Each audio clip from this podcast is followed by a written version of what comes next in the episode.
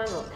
Yo soy Evelyn Siller. El día de hoy me encuentro muy emocionada porque me están acompañando dos maestros que son muy importantes para nuestra comunidad lasallista. El Inge Mendoza y el maestro Cifo, mejor conocido como Cifo. ¿Cómo están? Muy bien, ahí vamos. Qué bueno. Bien, gracias a Dios. Bueno, sorprendido por la invitación, pero con mucho gusto este, compartiendo un momento en este podcast. Claro, y además los quisimos invitar porque como ya lo mencioné, son muy importantes para nosotros y pues también porque ya se acerca esta celebración del Día de Maestro.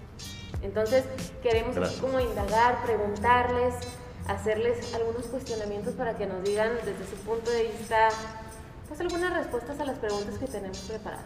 Entonces, Muy bien. ¿comenzamos? Adelante. Perfecto. Para ustedes, ¿qué significa ser maestro lasallista? Híjole, es una gran responsabilidad. ¿sí? Cuando uno sale y lo invitan a participar como maestro, pues uno entra con pues lo, básico, ¿verdad?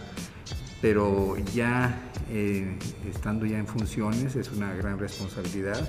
No nada más es compartirles a los alumnos la, experiencia, el conocimiento que de la carrera, sino también acompañarlos, ¿verdad? Guiarlos tratar de que sean líderes en su momento. Entonces es una gran responsabilidad. Bueno, es un, es un gusto, es un sueño cumplido, es un honor. Es decir, mi formación desde secundaria hasta la universidad fue en una institución lasallista y siempre tuve grandes ejemplos como maestros. Este, puedo nombrar algunos, entre ellos mi muy querido señor Padilla, que fue mi director en, eh, la preparatoria, en el francés, todos mis estudios. Fue mi maestro de matemáticas. Entonces sí queda marcado eh, eh, este, la figura del maestro lasallista y formar parte del claustro docente de La Salle, pues ha sido un, honor, ¿verdad? Y, y, la verdad es que la primera vez que me invitaron, sin pensarlo, sin sin ni siquiera ver la parte económica, dije sí. Y sí ha sido un compromiso. ¿Cuántos años tienen laborando en esta profesión? 40 años. Sí, ya. Desde 1982, en enero, los cumplí. Bueno, yo empecé en el 91, todavía estaba estudiando en la universidad el último año de universidad cuando me invitaron a, participar en la preparatoria nocturna del francés de la laguna. Entonces, desde el 91, pues ya 31 años dando clases. ¿Qué es aquello que les motiva a seguir siendo maestros? Por ejemplo, dentro de esos 40 años hubo un periodo que me tocó ser coordinador de la carrera de ingeniería civil y me tocó organizar reuniones de exalumnos. Entonces, el reunirlos, yo fui de la quinta generación, cuando antiguamente éramos ICITAC. Entonces, este, me tocó ver desde la primera generación hasta la última. Entonces, es una gran satisfacción el verlos todos reunidos, el, aquella camarada que, que, se, que existe, esa situación entonces a mí me llena mucho de, orgullo. También me tocó iniciar lo que fue la maestría en estructuras, que fue la primera maestría aquí, y este, da gusto ver cuánta gente ha seguido los pasos de uno. Yo soy, yo me especialicé en estructuras y este, da, da mucho orgullo sentir que, que, como dice el maestro, hemos contribuido y que mucha gente le ha nacido aquello que nosotros les enseñamos, ha nacido en ellos esa semillita y ha florecido. Muchos ahorita de, mis exalumnos son, tienen ya sus despachos también como estructuristas, se dedican a eso. Entonces, pues eh, a mí eso me, llena mucho de orgullo, ¿verdad? Que, hemos contribuido para ello. Claro, En mi caso, eh, lo que me motiva a seguir siendo maestro es que voy conociendo más gente, este, el estar dentro del, salón de clase te compromete a prepararte, porque siempre hay un momento en que uno como maestro dice, ya, ya no puedo dar, ¿qué más les puedo enseñar? Sobre todo en el área tecnológica, ¿verdad? Este, el software cambia, los programas cambian, la tecnología va cambiando. Y a veces uno como maestro llega a veces, o siente uno que llega al tope de, compartir lo que uno conoce sobre la profesión. Pero el siempre ver que, profe, ¿sabe qué? Lo que usted me enseñó, lo estoy utilizando. Lo que aprendí en su, en, su clase, lo utilicé, yo pensé que no lo iba a utilizar y sí lo uso.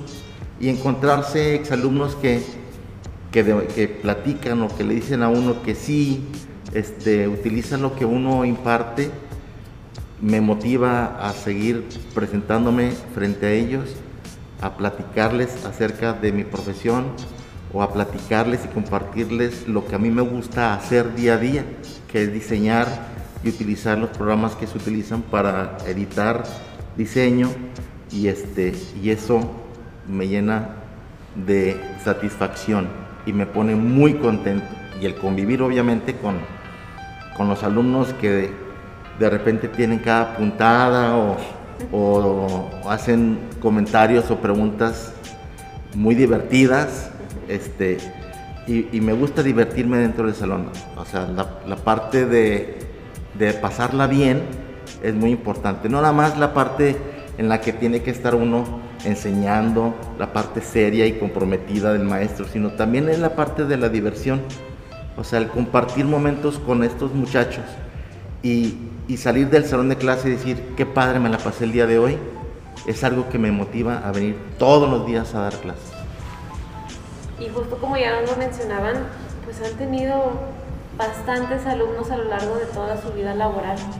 Pero si ustedes tuvieran la oportunidad de tener enfrente, o sea, una generación, a un grupo de exalumnos, o aquellos todos estudiantes que han pasado por sus aulas, ¿qué les dirían? que se sigan preparando. Sí, este, esta, esta carrera eh, de, ingeniería, este, pues es un punta de lanza para muchas otras, ¿verdad? En, lo que es la construcción. Entonces, eh, a veces salen productos nuevos, métodos nuevos, reglamentos nuevos, y la gente se tiene que seguir preparando, ¿verdad? Yo recuerdo que cuando yo salí, pues veíamos una teoría, ¿verdad? Voy, estudio la maestría, me dan una revolcada ya, porque ya es nuevos conocimientos, algo que eh, pues yo no, tenía ni idea. Entonces, este, eh, hay que seguirse preparando, ¿verdad? No, no quedarse con lo que eh, lo vimos aquí en las aulas, no, hay que seguirlo. ¿verdad? Ese sería mi consejo para todos ellos. Perfecto, profesor. Sí, el mío sería pues lo que yo creo que pongo en práctica es divertirse.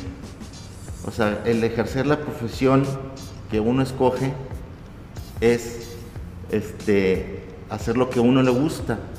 Y, si, y, es un comentario que es muy constante de mi parte, es, qué padre es hacer lo que te gusta todos los días y que además de hacer lo que te gusta, recibas un beneficio, ya sea el sueldo o algún lo que sea, pero que hagas lo que te gusta, que te diviertas, que seas la profesión que tú escogiste, que la ejerzas con mucho cariño, con mucha pasión, este, y que además te estén pagando por eso, creo que no hay otras cosas más importantes. Es decir, sí hay, pero la parte de vivir día a día tu profesión, con mucho gusto y mucha pasión y estarte divirtiendo es lo máximo.